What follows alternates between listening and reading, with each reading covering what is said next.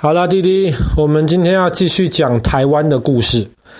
那弟弟知道台湾是一个岛，那么这个岛其实很特别，因为这个岛很小，但是这个岛中间却有很高很高的山。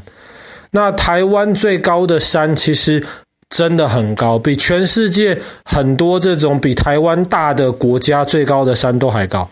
比方说，日本最高的山叫做富士山。那么富士山呢，放在台湾最高的山玉山前面比，那这个高度可以说是小弟弟啊。那么跟玉山比差一截。那为什么台湾这么小的岛会中间有一条这么高的山山脉呢？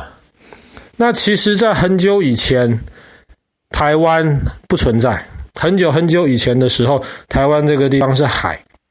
然后海底下就有很多的那些贝壳啊，很多的一些海中的生物，然后这些海中的生物就慢慢堆积沉在海底下。那么过了很长很长的时间，沉在海底下的这些东西就被压力挤得越来越硬，后来就变成了一种很硬的石头，那么叫做花岗石，又叫做大理石。大理石是很硬的，那台湾的这个位置又正好在两个大板块的中间。那爸爸以前讲过，为什么会有地震？就是地底下面很多大拼图、大板块在挤来挤去。那么台湾呢，是在这个欧亚板块跟菲律宾板块的这个中间交界的地方，所以这两个大板块就你挤我，我挤你，然后这样挤挤挤。然后，其实，在相对很短的时间之内，就把台湾岛挤出来了。那为什么说是相对很短的时间呢？因为这两个板块挤来挤去的这个速度的这个威力是真的很大。今天台湾每年其实都还在以大概零点五公分的速度在长高。因为地底下的板块还是在不断挤，这也是为什么台湾其实也是一个容易发生地震的地方。那么挤挤挤的这些板块，最先从海里面露出来的呢，就是在台湾的东边，也是我们今天要讲的这个故事的地方，叫做太鲁阁。太鲁阁其实是一片很大很大的国家公园。但是呢，我们通常想到太鲁阁，最容易想到的是太鲁阁峡谷。那么太鲁阁这个峡谷，当然你不能跟那个美国的大峡谷比。美国的大峡谷可以说是全世界最大的峡谷，但是太鲁阁峡谷不一样的是，它看起来规模没有没有大峡谷大，但是它看起来的视觉效果可能比大峡谷更震撼。为什么呢？因为泰鲁阁的峡谷，你如果去仔细看了的话，你会发现它那个峡谷，当然峡谷基本上都是 V 字形的，但是泰鲁阁的这个峡谷其实非常倾斜，倾斜到这个峡谷的边边看起来几乎是垂直的，所以这个峡谷其实很窄。那为什么会这么窄呢？是因为泰鲁阁这个地方是整个台湾岛最早先从海里鼓起来的地方，然后它像爸爸刚刚说的，直到今天，它还在不断的慢慢长高。但是鼓起来之后呢，泰鲁阁峡谷中间有一条河，叫做立雾溪。那么立雾溪这条河其实水流得很快。所以我们知道，通常河水在流的时候呢，就会慢慢的把地上切出一个峡谷来。但是又因为太鲁阁这边是大理石，是花岗岩，非常非常硬，所以你想想看，一方面这个峡谷在不断不断的长高。另一方面，这个水又不断不断的再把峡谷往更深的地方切下去。可是这个峡谷太硬了，它还没有切得很宽的时候，这个峡谷又长高了，所以相对而言，水就继续往下切了。这就是为什么太鲁阁的峡谷这么窄，那也是为什么垂直的这个峡谷面看起来视觉效果这么震撼。那今天其实。每年都有非常多的人去参观这个太鲁阁峡谷。那么太鲁阁峡谷呢，你如果一进去的话，会有一个牌楼，这个牌楼也是日本的鸟居也说过了，其实是有一点这种异曲同工之妙。你看到它就像是一个门，你好像就进入了泰鲁阁国家公园这样子。进去以后呢，你就会看到很多很有趣的意思。比方说好了，泰鲁阁有一个地方叫做九曲洞。什么叫做九曲洞呢？那泰鲁阁峡谷旁边主要是有一条路，那么是台湾的这个中部横贯公路。那么这条路其实在，在开凿这条路的时候是一件很辛苦的事情，因为一方面这个峡谷太窄，所以它只能够在这个这个峡谷边边挖山洞，但是因为这个就是花岗岩，非常非常难挖。那么九曲洞呢，就是挖在这个这个峭壁、这个石头里面的这个路，然后那个路基本上就跟着这个峡谷的弯弯曲曲的这个运行方式，路就这样子走。那么开车开在里面的时候呢，你看到九曲洞外面的这个峡谷的这个风貌，其实是真的是非常值得去欣赏的。那么也是因为这个中部横贯公路这么难开呀、啊，要在大理石中间这样子钻出洞来，所以当时其实有非常非常多人为了开凿太鲁石太鲁阁峡谷的这条公路而付出了自己的生命。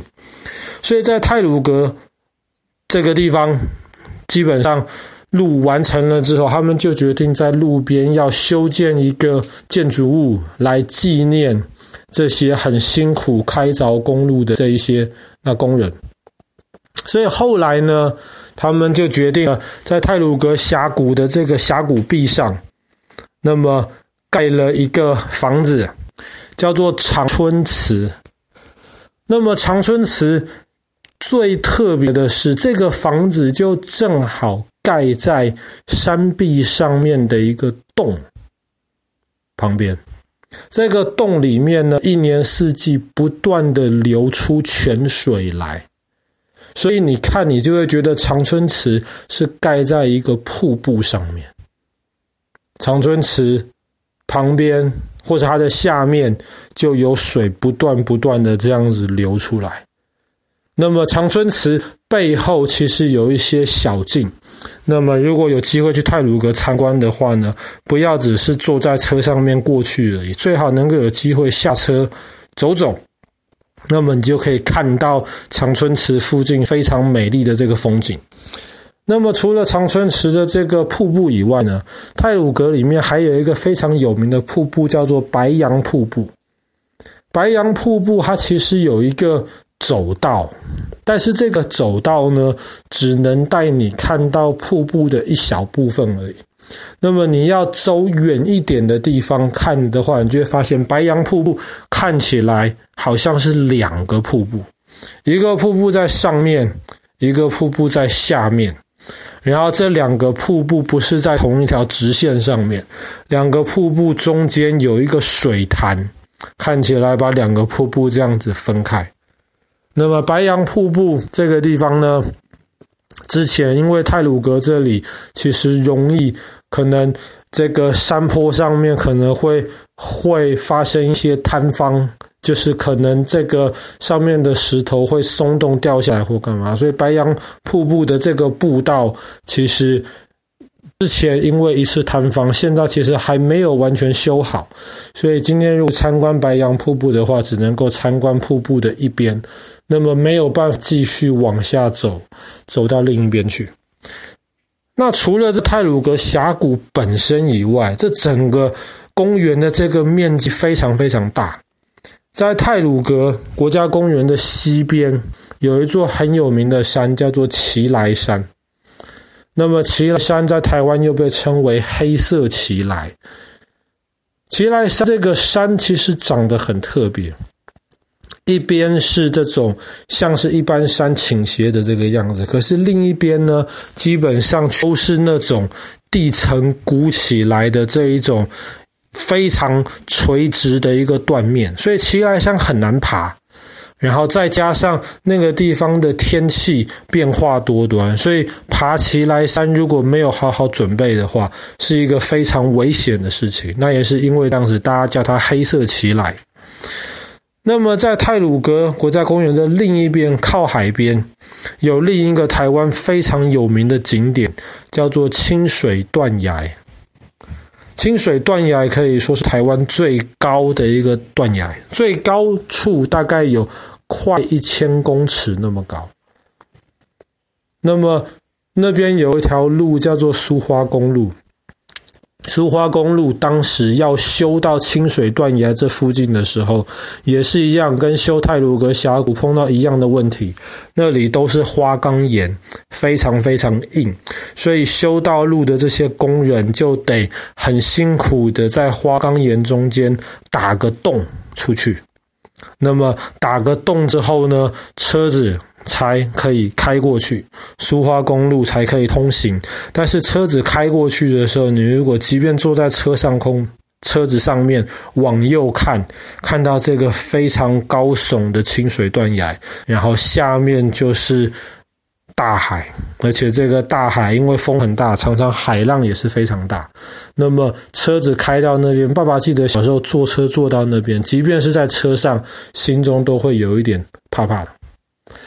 那讲了这么多关于泰鲁阁国家公园的故事，那希望有一天能够带弟弟跟哥哥回台湾的时候，太鲁阁这个地方让你们亲自参观一下。那么我们都喜欢骑脚踏车，那么台湾也有一个很有名的一个脚踏车的活动，就是从泰鲁阁沿着这个泰鲁阁峡谷走这个中部横贯公路，一路的骑车骑到全台湾这个。公路能够通到最高的地方叫做五岭，五岭很高啊，那一路上坡上去，那希望有一天，搞不好我们也可以全家去那边骑脚踏车，挑战骑到这个五岭这个地方。好啦，那么今天的故事就讲到这边，台湾的这个泰鲁阁。